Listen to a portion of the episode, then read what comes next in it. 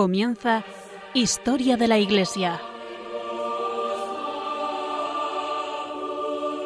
Un programa dirigido por Alberto Bárcena.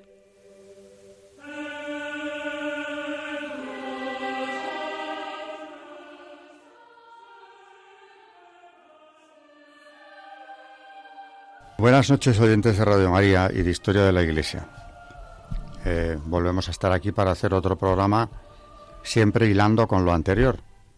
Y quienes nos sigan saben que estamos haciendo una serie de padres de la Iglesia, patrística.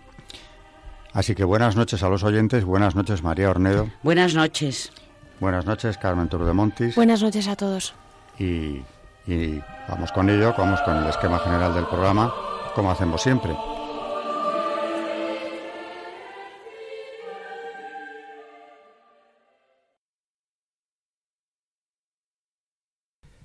Como acabo de decir, seguimos con los padres de la Iglesia. Llevamos con ellos, pues no sé cuántas semanas ya, pero los hemos ido viendo por etapas. Estamos en la etapa de oro, en los padres más importantes o más destacados de la patrística. Ya en el programa anterior, si no recuerdo mal, empezamos con eh, San Juan Crisóstomo. Mm. Quedan bastantes por ver, desde luego todavía. Y hoy vamos a seguir también con él, con San Juan Crisóstomo. Dentro de ese grupo de la Edad de Oro están San Gregorio Nacianceno, que les hemos visto, a San Gregorio de Nisa, que también, hilando con, con lo que ya está visto, pero nos quedan por ver otros, por ejemplo, León Magno, San Agustín. Están, estoy mencionándolos así mezclados, padres orientales y padres eh, latinos, es decir, los del Imperio de Oriente y los del Imperio de Occidente que también se les llama así por la lengua en la que solían escribir, latín o griego, aunque los padres de la Iglesia escriben en otras muchas lenguas también. Pero esos serían los dos grandes grupos y estamos, por tanto, hablando ya de los siglos IV y V, que es la época de los la época de oro de los padres. Para ponerlo en contexto, pues hay que recordar que es una época donde terminan las persecuciones, viene la libertad de la Iglesia y además es eh, una época de muchísima vitalidad, porque por otro lado recordemos que también aquí, ya no sé ni cuándo, pero hemos visto todos los concilios ecuménicos del principio, donde se va definiendo el, el credo, el credo de Nicea, el de Constantinopla, bueno, acaban siendo el mismo. En fin, los dogmas se van definiendo y estos padres que estamos viendo aquí tienen una participación muy destacada en esa definición del dogma. Por eso lo digo en todos los programas. Pero hay que recordar que el Concilio de Trento decía que a nadie le es lícito enseñar contra la doctrina de los padres. Y desde luego, eh, también lo digo siempre, San Juan Pablo II les dedicó un documento hablando sobre ellos y destacando una vez más su importancia. Son parte fundamental de la tradición de la Iglesia, algo que no, que no podemos dejar de lado. Y luego también repitiendo una cosa dicha mil veces, eh, son una fuente inagotable de conocimiento porque facilísimos de leer, muy accesibles y por otro lado eh, llenos de sabiduría, la sabiduría de los santos. Las características, pues tiene que darse santidad de vida, una doctrina eminente, acorde con la, con la doctrina de la Iglesia y tan acorde como que ellos son parte fundamental después de los hechos de los apóstoles, ya viene la época de, en historia de la Iglesia nos encontramos con los discípulos de los discípulos que vienen a enlazar con estos primeros obispos. Muchos de los padres son obispos también. Bueno, esto como introducción general, siglo IV, V, siglos IV y V, eh, y vamos a seguir con San Juan Crisóstomo. Vamos a hacer, eh, después de la introducción, una breve pausa y entramos ya en materia.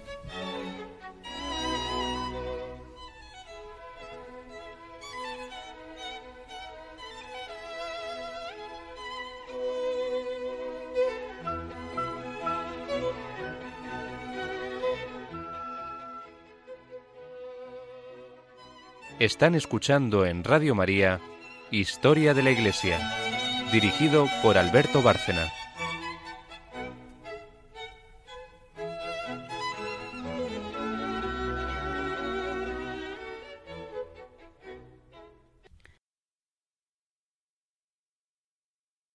Bueno, eh, importante destacar la, labor general de todos ellos. Y ya centrándonos en la historia, pues eh, el otro día hablaba yo en una conferencia en una parroquia de Madrid precisamente sobre la importancia de eh, la catequesis. ¿Qué es la catequesis? Explicar lo que es. Y los organizadores me citaban mm, unos números del Evangelio, que cito yo ahora textualmente. En el punto 426 nos dice el catecismo de la Iglesia, insisto. En el centro de la catequesis encontramos esencialmente una persona, la de Jesús de Nazaret, unigénito del Padre que ha sufrido y muerto por nosotros, y que ahora, resucitado, vive para siempre con nosotros. Catequizar es descubrir en la persona de Cristo el designio eterno de Dios. Se trata de procurar comprender el significado de los gestos y palabras de Cristo, los signos realizados por Él mismo. El fin de la catequesis es conducir a la comunión con Jesucristo. Solo Él puede conducirnos al amor del Padre en el Espíritu y hacernos partícipes de la vida de la Santísima Trinidad. Así que, ¿con qué frase nos quedamos de este punto? Yo el otro día subrayaba que con esta, catequizar es descubrir en la persona de Cristo el designio eterno de Dios. En definitiva, es acercarse a Cristo y por Cristo a la Trinidad, al Padre Eterno. Pues hablando de los padres, precisamente en, esa ocasión, yo eh, elegí mm, de unos textos de San Juan Crisóstomo, homilías concretamente, hay una sobre el Evangelio de San Juan, 19.1, donde habla precisamente de esto mismo, la catequesis. ¿Qué hacen los primeros catequistas, que son los discípulos? Pues comunicar la buena nueva, lo que acaban de saber, lo transmiten. Aquí es lo contrario a la actitud gnóstica. Lo que quieren es a toda velocidad propagar lo que acaban de saber. Y dice San Juan Crisóstomo en esta homilía, esto que ya empezó a leer ahora es una cita de él. Andrés, tras haber conversado con Jesús y aprendido su doctrina, no la reservó celosamente para sí mismo, como un tesoro, sino que acudió corriendo a casa de su hermano para hacerle partícipe de los bienes que había recibido. Notad que dice el discípulo a su hermano. Hemos encontrado al Mesías, que quiere decir Cristo. Juan 1, 41. ¿No veis cómo con esta sola frase reveló todo lo que había aprendido en tan breve tiempo? Manifiesta el poder de la palabra del Maestro, que les había convencido de eso y el intenso deseo y el celo que desde hacía mucho tiempo animaba ya a los discípulos. Esa frase es expresión de un alma que ardientemente deseaba la venida del Mesías y que exulta y se llena de alegría cuando ve la esperanza convertida en realidad y se apresura a anunciar a sus hermanos tan feliz noticia. Así que aquí vemos a Andrés convertido en la homilía de San Juan Crisóstomo, pues en un ejemplo de catequesis, lo que hace es comunicar inmediatamente, pero no, claro, es un catequista privilegiadísimo porque lo que acaba de saber lo ha sabido de, boca del maestro directamente. Hay otra, otra homilía de San Juan Crisóstomo también que sigue desarrollando la misma idea de la catequesis realizada por los primeros discípulos. Pues sí, como en el comentario al Evangelio de San Mateo dice en una de las partes San Jerónimo, en San Juan Crisóstomo. ya nos ocuparemos de San Jerónimo también porque hay que hacerlo, claro. Perdón, de San Juan Crisóstomo. Dice, otro de sus discípulos le dijo, Señor, permíteme ir primero a enterrar a mi padre. Jesús le respondió, Sígueme y deja a los muertos enterrar a sus muertos. Si Jesús se lo prohibió no es porque nos mande descuidar el honor debido a quienes nos engendraron, sino para darnos a entender que nada ha de haber para nosotros más necesario que dedicarnos a las cosas del cielo, que a ellas hemos de entregarnos con todo fervor y que ni por un momento podemos diferirlas, por muy ineludible y urgente que sea lo que pudiera apartarnos de ellas. Claro, eh, aquí eh, en esta en esta homilía San Juan Crisóstomo está destacando algo que seguramente a todos alguna vez nos ha llamado la atención en el Evangelio, ¿no? Eso de que no se vaya ni a enterrar a su padre, sino que le siga inmediatamente, como explica muy bien el padre de la Iglesia, que Carmen ha leído de esta homilía de San Juan Crisóstomo, es simplemente eh, una, enfatizar que lo importante es seguirle a él, por encima de cualquier cosa de este mundo. Y claro, el caso extremo, ir a enterrar a tu padre, como dice San Juan Crisóstomo, muy lejos de, de Cristo querer menos socavar el honor que se debe a los padres. Pero es que lo que quiere aquí destacar es que nada tenemos más importante que hacer que seguirle. Y evidentemente, pues todo lo de este mundo es nada comparado con ese seguimiento de Cristo. En otro punto del catecismo, que también elegíais en esa, en esa charla, nos dice el 427. En la catequesis lo que se enseña es a Cristo, el Verbo encarnado e Hijo de Dios, y todo lo demás en referencia a Él. El único que enseña es Cristo, y cualquier otro lo hace en la medida en que es portavoz suyo, permitiendo que Cristo enseñe por su boca. Todo catequista debería poder aplicarse a sí mismo la misteriosa palabra de Jesús. Mi doctrina no es mía, sino del que me ha enviado. Juan 7, 16. Así que estamos hablando para todo cristiano, porque en definitiva el mandamiento de llevar el Evangelio, la buena nueva a toda la tierra es para todo cristiano. Catequistas ya sabemos los que son, los que se dedican a hacer catequesis, a propagar esa buena nueva, ¿no? Pero en alguna medida todos teníamos que serlo.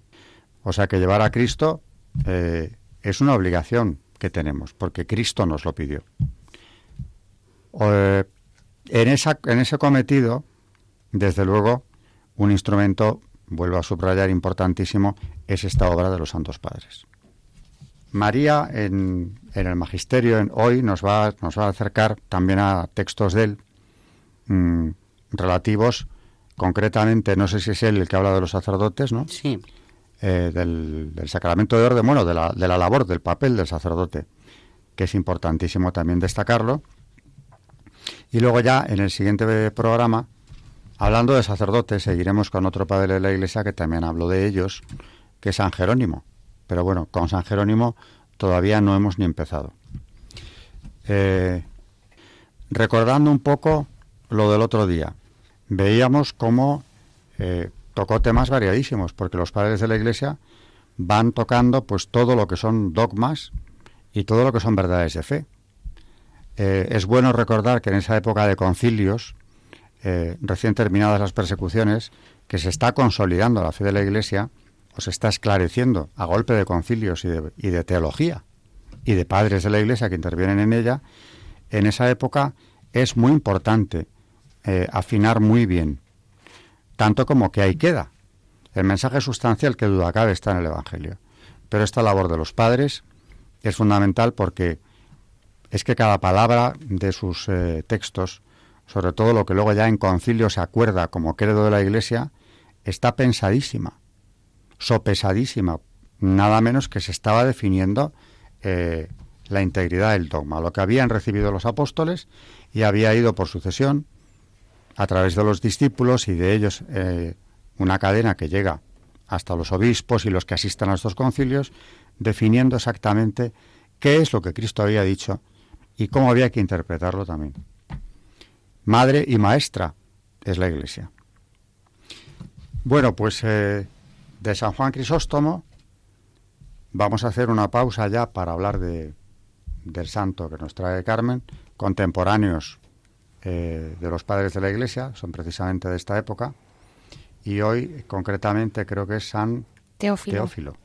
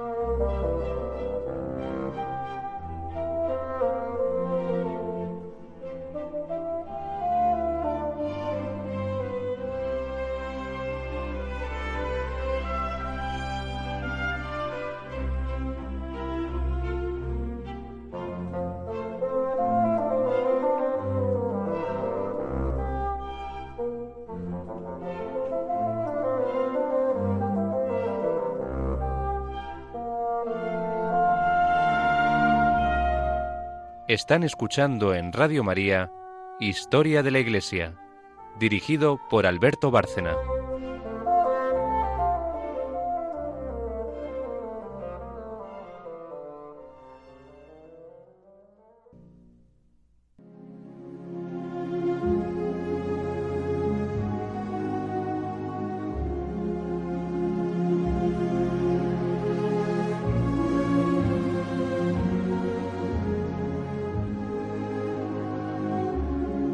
Santos en la historia de la Iglesia. San Teófilo, obispo de Cesarea, se hizo célebre por ser él quien en el siglo II luchó por unificar en la Iglesia naciente la fecha de celebración de la Pascua. La división de opiniones fue tan tensa que se hizo necesario convocar el concilio de Cesarea precisamente para conciliar las distintas posturas, de manera, de manera que no pareciese que una tendencia vencía a la otra. Teófilo mostró tal habilidad y tal delicadeza en la dirección del concilio y sobre todo en la caridad cristiana que impuso como norma del debate, que consiguió poner de acuerdo a todos los padres conciliares. De manera que se escribió una encíclica y se expidieron edictos a las demás iglesias para que a partir de entonces todas celebraran la Pascua según el actual calendario, como fiesta movible, siguiendo el modelo judío pero con el domingo de resurrección, y no el Viernes Santo, como culminación de la Pascua. Se sabe de él que estuvo al frente de su diócesis largos años como pastor virtuoso dedicado por entero a su grey. Murió en el año 200.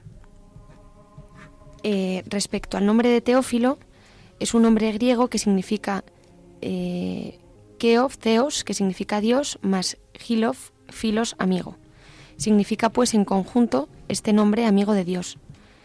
Equivale el nombre al nombre latino de Amadeo, en ambos nombres igual puede interpretarse el significado como activo o como pasivo, el que ama a Dios o el que es amado por Dios. Durante muchos siglos fue especialmente apreciado por los que al entrar en religión cambiaban el nombre. Entre nosotros vuelve a llevarse, ahora que se ha desarrollado el contenido, el, el gusto por los nombres originales llenos de historia y contenido.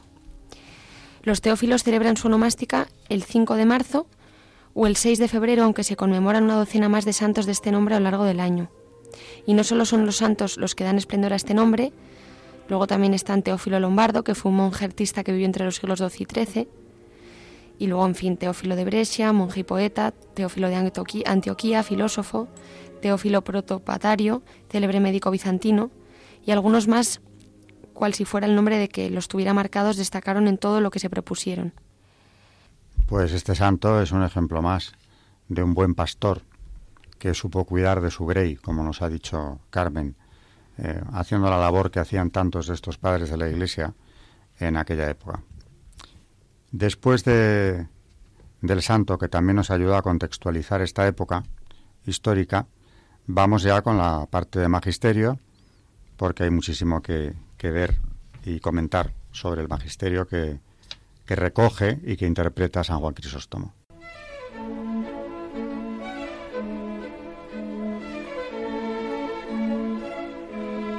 El Magisterio de la Iglesia.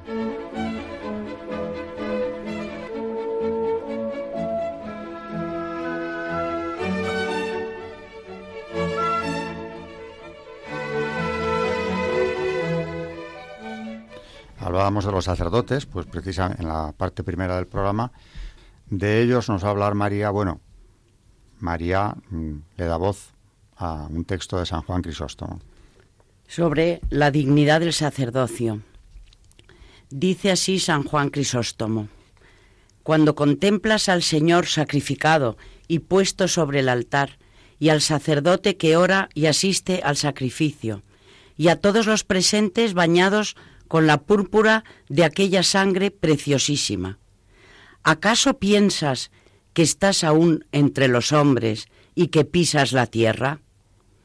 ¿No te sientes más bien trasladado a los cielos, donde, desterrado de tu alma todo pensamiento carnal, miras con alma desnuda y mente pura las realidades mismas de la gloria? Oh maravilla, oh benignidad de nuestro Dios, el que está sentado en la gloria junto al Padre, es tomado en aquel momento en manos de todos, y se deja abrazar y estrechar de los que quieren. Así lo hacen con los ojos de la fe. ¿Quieres ver la soberana santidad de estos misterios? Imagínate, te ruego, que tienes ante los ojos al profeta Elías. Mira la ingente muchedumbre que lo rodea, las víctimas sobre las piedras, la quietud y el silencio absoluto de todos y sólo el profeta que ora. Y de pronto el fuego que baja del cielo sobre el sacrificio. Todo esto es admirable y nos llena de estupor. Pues trasládate ahora de ahí y contempla lo que entre nosotros se cumple. Verás no solo cosas maravillosas, sino algo que sobrepasa toda admiración. Aquí está en pie el sacerdote, no para hacer bajar fuego del cielo, sino para que descienda el Espíritu Santo, y prolonga largo rato su oración, no para que una llama desprendida de lo alto consuma las víctimas, sino para que descienda la gracia sobre el sacrificio y abrasando las almas de todos los asistentes, las deje más brillantes que plata acrisolada. ¿Quién habrá, pues, tan loco, quién tan perdido de juicio, que desprecie soberbiamente misterio tan tremendo? ¿Acaso ignoras que sin una particular ayuda de la gracia de Dios, no habría alma humana capaz de soportar el fuego de este sacrificio, sino que nos consumiría a todos absolutamente? Si alguien considera atentamente qué cosa significa estar un hombre envuelto aún de carne y sangre y poder no obstante llegarse tan cerca de aquella bienaventurada y purísima naturaleza. Ese podrá comprender cuán grande es el honor que la gracia del Espíritu otorgó a los sacerdotes. Porque por menos del sacerdote se cumplen no sólo los misterios dichos, sino otros que en nada les van en zaga, ya en razón de su dignidad en sí ya en orden a nuestra salvación. En efecto, a moradores de la tierra, a quienes en la tierra tienen aún su conversación, se les ha encomendado administrar los tesoros del cielo y han recibido un poder que Dios no concedió jamás a los ángeles ni a los arcángeles. A ninguno de estos dijo, lo que atarais sobre la tierra será también atado en el cielo. Mateo 18, 18. Cierto que quienes ejercen autoridad en el mundo tienen también poder de atar, pero solo los cuerpos. La ligadura del sacerdote toca al alma misma y penetra dentro de los cielos. Lo que los sacerdotes hacen aquí abajo Dios lo ratifica allá arriba. La sentencia de los siervos es confirmada por el Señor. ¿Qué otra cosa es esto sino haberles concedido todo el poder celeste? A quienes perdonareis, dice, los pecados, les serán perdonados, y a quienes se los retuviereis, les serán retenidos. Juan 20, 23. ¿Qué poder puede haber mayor que este? Todo el juicio se lo ha dado el Padre al Hijo. Juan 5, 22. Pero yo veo que ese juicio ha sido a su vez enteramente puesto por el Hijo en manos de sus sacerdotes. Sin la dignidad del sacerdocio no podríamos salvarnos, ni alcanzar los bienes que nos han sido prometidos. Porque si nadie puede entrar en el reino de los cielos, si no es regenerado por el agua y el espíritu, si se excluye de la vida eterna al que no come la carne y bebe la sangre del Señor, Juan 6, 53, 54. Y todo esto solo puede cumplirse por las manos santas del sacerdote. ¿Cómo podría nadie escapar al fuego del infierno y alcanzar las coronas que nos están reservadas? Los sacerdotes son quienes nos engendran espiritualmente, los que por el bautismo nos dan a luz. Por ellos nos revestimos de Cristo, nos consepultamos con el Hijo de Dios y nos hacemos miembros de aquella bienaventurada cabeza.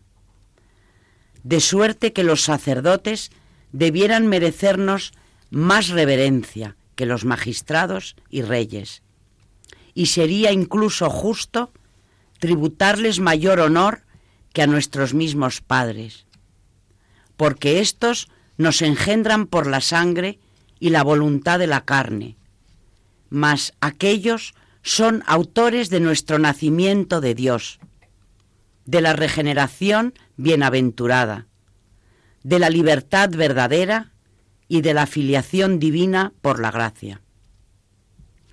Los sacerdotes judíos tenían poder de librar de la lepra del cuerpo. Digo mal, solo tenían poder de examinar a los ya curados de ella. Y bien sabemos cuán disputada era entonces la dignidad sacerdotal. Mas los sacerdotes cristianos han recibido potestad, no sobre la lepra del cuerpo, sino sobre la impureza del alma. No de examinar la lepra ya curada, sino de limpiar absolutamente de ella. Por eso, los que desprecian al sacerdote cometen un sacrilegio mayor que Datán y sus secuaces, y merecen más severo castigo. Pero no sólo en orden a castigar, sino también para hacernos bien, ha dado Dios a los sacerdotes mayor poder que a los padres naturales. Va de los unos a los otros la diferencia que corre entre la vida presente y la venidera, pues los unos nos engendran para aquella y los otros para esta. Además, los padres no pueden librar a sus hijos de la muerte corporal, no son capaces ni de alejar de ellos una enfermedad que les acometa. Los sacerdotes, en cambio, curan muchas veces a un alma enferma y salvan a la que está a punto de perderse. A unas les mitigan el castigo que merecen, a otras les impiden en absoluto caer. Y eso no sólo por sus enseñanzas y amonestaciones, sino también con la ayuda de sus oraciones. Y es así que los sacerdotes no sólo tienen poder de perdonar los pecados cuando nos regeneran por el bautismo, sino también los que cometemos después de nuestra regeneración. Además, los padres naturales, poco o nada, pueden hacer en favor de sus hijos cuando éstos ofenden a algún personaje o poderoso de la tierra. Los sacerdotes, en cambio, nos reconcilian muchas veces, no ya con magistrados o emperadores, sino con el mismo Dios irritado contra nosotros. No sé qué os parece, pero realmente esta, esta homilía, es una homilía, ¿no?, de San Juan Crisóstomo, es impresionante porque es para cogerla, irla troceando y analizando parte por parte. Yo mientras te oía he tomado algunas notas, pero es que verdaderamente no nos damos cuenta, eh, los que tenemos, vivimos en un país como España, donde todavía hay sacerdotes, o en ciudades como Madrid, vamos a ver, porque hay sitios donde ya es más complicado. En una ciudad como esta, tener sacerdotes a mano, todos los que quieras, para poder recibir los sacramentos, confesarte, ir a misa, en fin, todo lo que San Juan Crisóstomo dice que les debemos, todo lo que nos llega a través de ellos, es un privilegio enorme. Es impresionante. Y no lo valoramos como tantas cosas que tenemos cerca, precisamente por eso, porque están cerca y lo vemos a diario como algo fácil, que tiene un acceso también directo cuando quieras. Pero imaginaros un mundo sin ellos. Por ejemplo, esas comunidades, me contaba un amigo mío que vive la mitad del año ahora en África, que tienen que andar kilómetros y kilómetros mm, católicos eh, africanos para ir a misa el domingo, pues salen de casa dos o tres horas antes y van andando hasta el lugar de la misa, con una enorme alegría, me contaba él, en Guinea concretamente. Bueno, pues desde luego el Espíritu Santo les ayuda, les da ese entusiasmo, esa, esa alegría por ir al, a la celebración de la misa, que muchas veces nosotros no tenemos, hacemos algo, lo hacemos de forma mucho más rutinaria, teniéndolo tan fácil. Pero estos textos, por eso digo, de los padres, son una enorme ayuda espiritual para saber todo lo que a través del sacerdote nos llega. Entre lo que anotaba de la, de la homilía, dice que son los sacerdotes un tesoro que nos ha dado Cristo. Y ese tesoro es porque ellos tienen algo que nunca dio a los ángeles. Y además es que los santos padres insisten mucho en esto. Y hizo al hombre superior a los ángeles en muchísimas cosas. Que parece, nosotros, yo por lo menos tenía la idea siempre de que el ángel, bueno, era un ser superior, etcétera, etcétera. Pero yo aprendí de, he aprendido de los santos padres, primero, que el infierno fue creado para los ángeles caídos, no para el hombre. Para nada fue creado para el hombre. Y luego, pues como dice hoy San Juan Crisóstomo, los ángeles no tienen poder para perdonar los pecados. Es tal maravilla la que tenemos que yo creo que viene muy bien, lo decimos cada programa de los Santos Padres, pero que releamos, les releamos para que no nos olvidemos de estas cosas tan, eh, tan importantísimas y que además yo creo que no valoramos a los sacerdotes lo que debemos de valorarles o quizá los tenemos tan a mano que no nos damos cuenta de lo que significa ser un sacerdote. Que se han entregado al servicio de Dios, pero gracias a eso están sirviendo eh, al pueblo de Dios. Dice cosas muy fuertes también en esta homilía, como que no podríamos salvarnos, dice. Y claro, si lo piensas realmente, después del pecado, primero ha hablado del bautismo, que nos regenera y nos lo administran ellos. Hombre, evidentemente ya sabemos que en caso de urgencia, pues cualquier bautizado puede bautizar. Pero lo que él insiste es en decir, y después de eso, cuando caemos una y otra vez, ¿quién nos perdona los pecados? Evidentemente Dios, pero es a través del sacerdote. Exactamente. Lo que atares en la tierra, lo ha citado él del Evangelio, quedará atado en el cielo. O sea, los pecados perdonados por ellos, bueno, o a través de ellos, eh, quedan perdonados en el cielo. O sea, que si empiezas a enumerar todos los eh, poderes, todos los canales de la gracia que nos llegan a través del sacerdote, verdaderamente, aunque ahora eh, suene muy fuerte, pero esa frase es tan fuerte como es fuerte la verdad.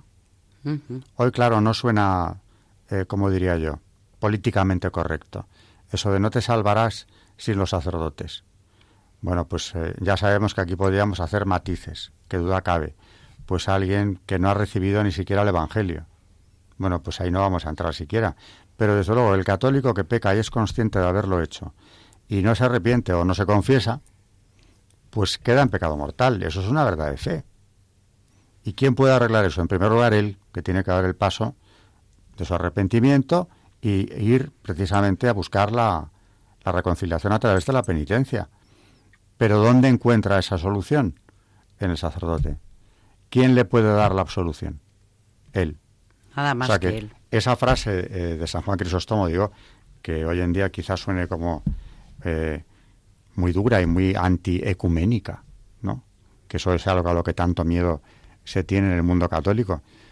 Pues eh, vamos a ver, sin meternos ya en los que han sido educados en iglesias reformadas. No voy a entrar en ese tema, pero insisto, desde luego para un católico, en caso de pecado mortal, si ha recibido una formación medianamente eh, correcta, sabe que esto es así.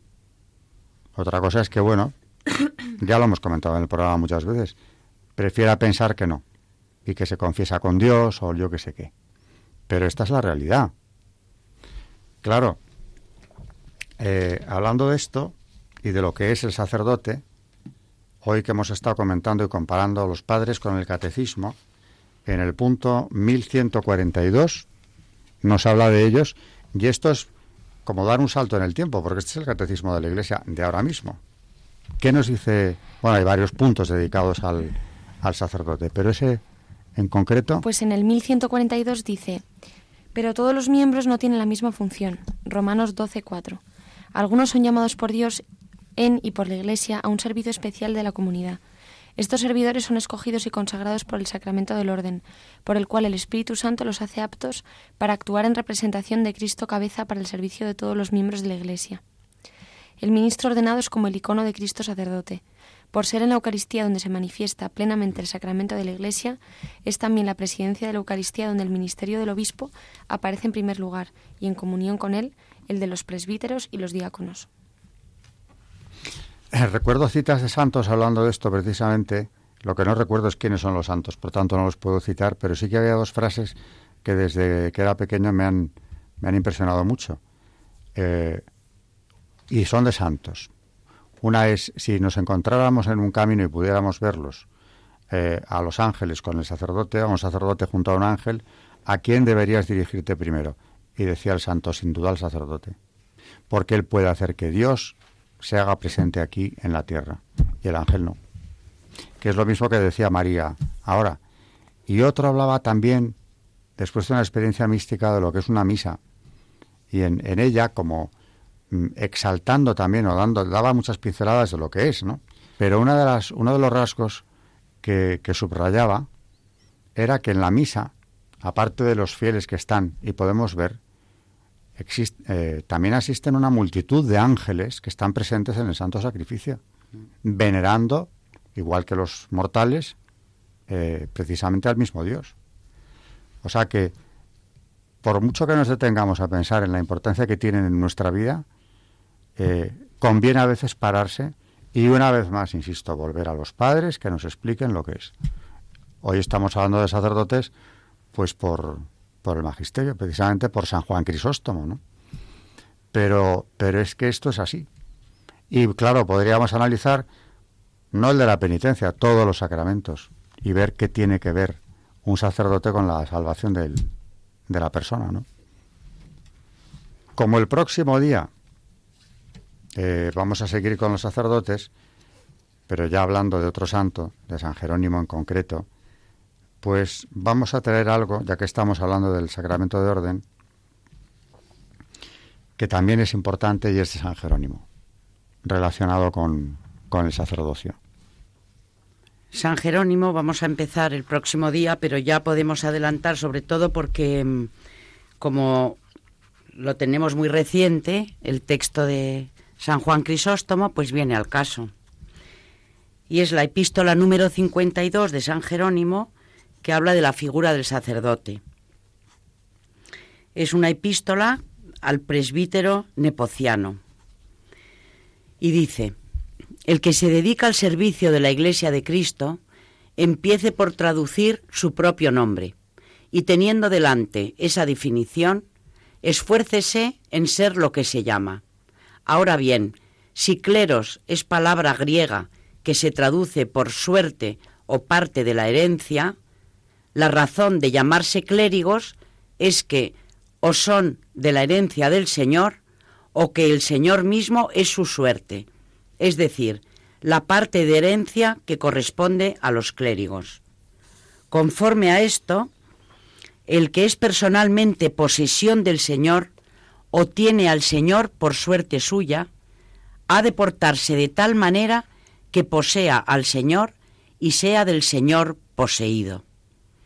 El que posee al Señor y dice con el profeta, el Señor es mi parte, Salmo 72, 6, nada fuera de él debe tener. Y si no ocurriere así, no será ya el Señor su parte. Por ejemplo, si poseyere oro, plata, heredades, alhajas variadas, con todo esto el Señor no se digna ser parte suya. Ahora bien, si yo soy posesión del Señor y cuerda de su heredad, y no recibo parte entre las otras tribus, sino que como levita y sacerdote, vivo de los diezmos y sirviendo al altar, de la ofrenda del altar me sustento, teniendo que comer y vestir, me daré por satisfecho, y desnudo seguiré la cruz desnuda. Te ruego, pues, una y otra vez, lo repito y te amonesto, que no pienses que la condición de clérigo es una milicia al estilo de la tradicional. Quiero decir, no busques los bienes de la tierra con la milicia de Cristo, ni tengas más que cuando empezaste a ser clérigo y se te diga, sus heredades no le aprovecharán. Jeremías 12:13. Conozcan tu mesa los pobres y peregrinos, y con ellos Cristo como convidado. Huye como de la peste del clérigo negociante y que de pobre se ha hecho rico, y de plebeyo hombre lleno de gloria. Los ruines tratos corrompen las costumbres buenas.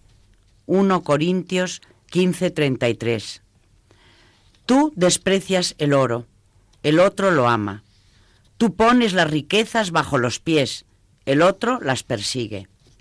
Tú llevas el corazón, en el corazón el silencio, la mansedumbre, la discreción. Al otro le placen la verbosidad, el descaro, los foros y plazas y los lugares de reunión. ¿Qué concordia puede haber cuando los caracteres son tan discordes? Raras veces o nunca pisen pies de mujeres tu humilde aposento. A las doncellas y vírgenes de Cristo, o desconócelas por igual, o ámalas por igual.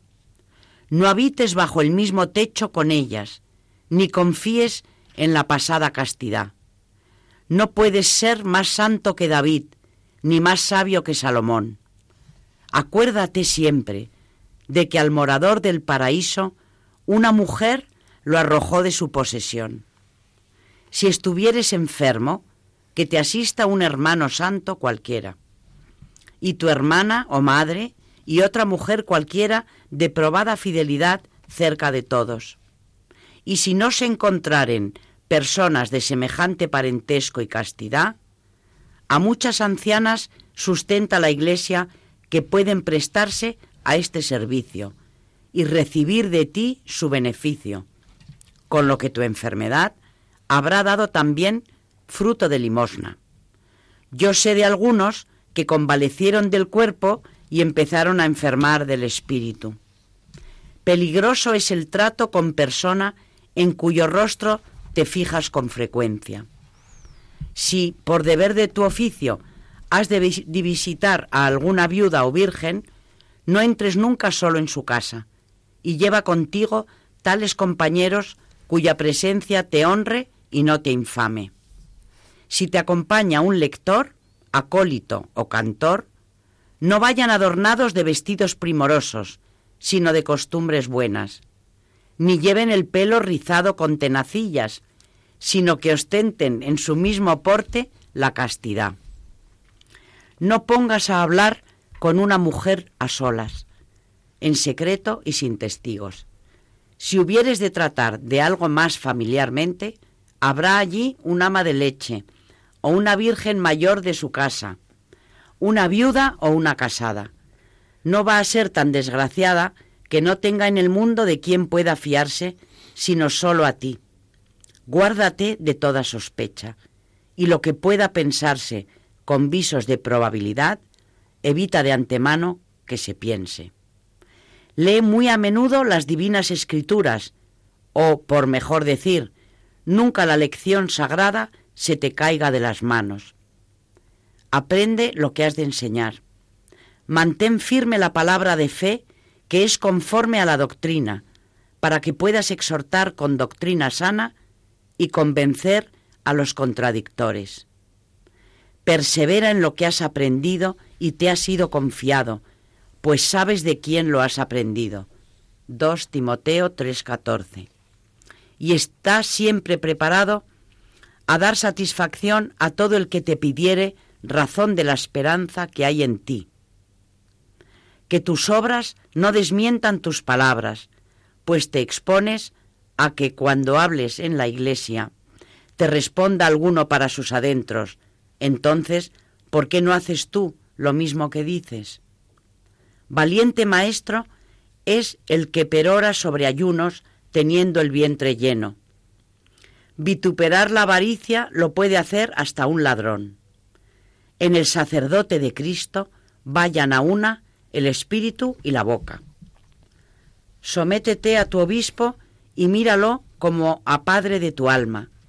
Amar es de hijos, temer de esclavos. Ahora bien, si yo soy padre, dice, ¿qué es de la honra que me hacéis? Y si soy señor, ¿qué es del temor que me tenéis? Pero sepan también los obispos que son sacerdotes y no amos. Honren a los clérigos como clérigos, para que también a ellos les tengan los clérigos deferencia como a obispos. Deber tuyo es visitar a los enfermos, conocer las familias, las matronas y sus hijos, y hasta los secretos y preocupaciones de los nobles varones. Así pues, sea deber tuyo guardar castos no sólo los ojos, sino también la lengua.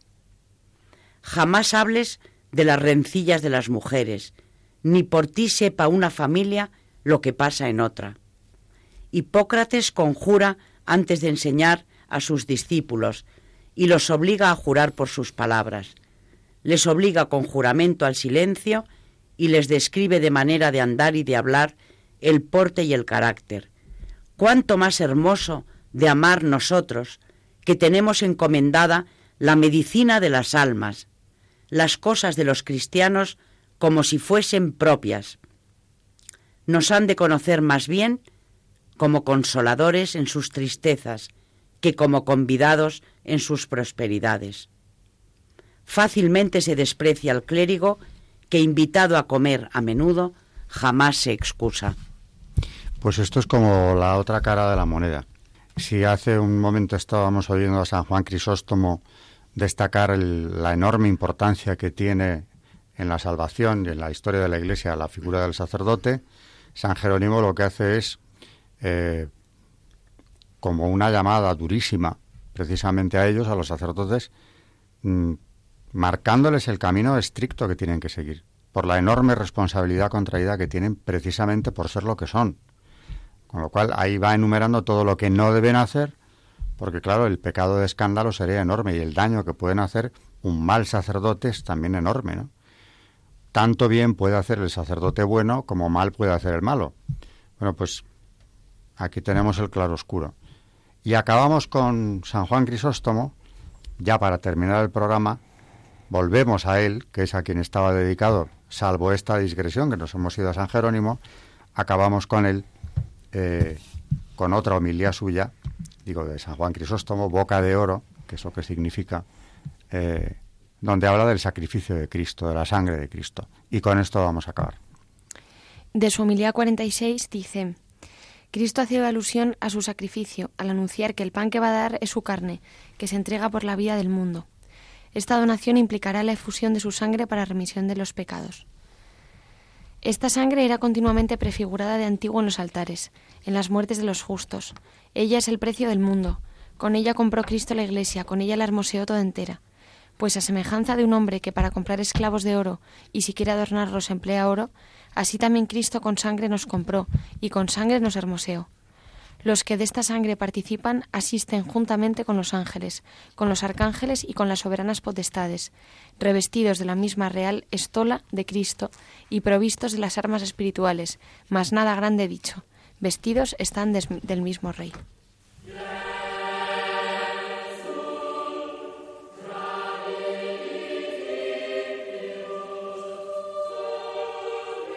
Bueno, pues con esta también, con esta homilía que nos hace, digamos que sería de tener tiempo, motivo de otra meditación, cada uno de estos textos lo es, nos despedimos hasta el próximo programa que seguiremos también con padres de la Iglesia, porque nos queda mucho que decir de ellos y mucho que recordar de lo que escribieron. Buenas noches, eh, María Ornedo. Gracias y buenas noches. Buenas noches, Carmen Tour de Montis. Gracias a todos y buenas noches. Y buenas noches a todos nuestros oyentes. Gracias por seguir este programa de Historia de la Iglesia.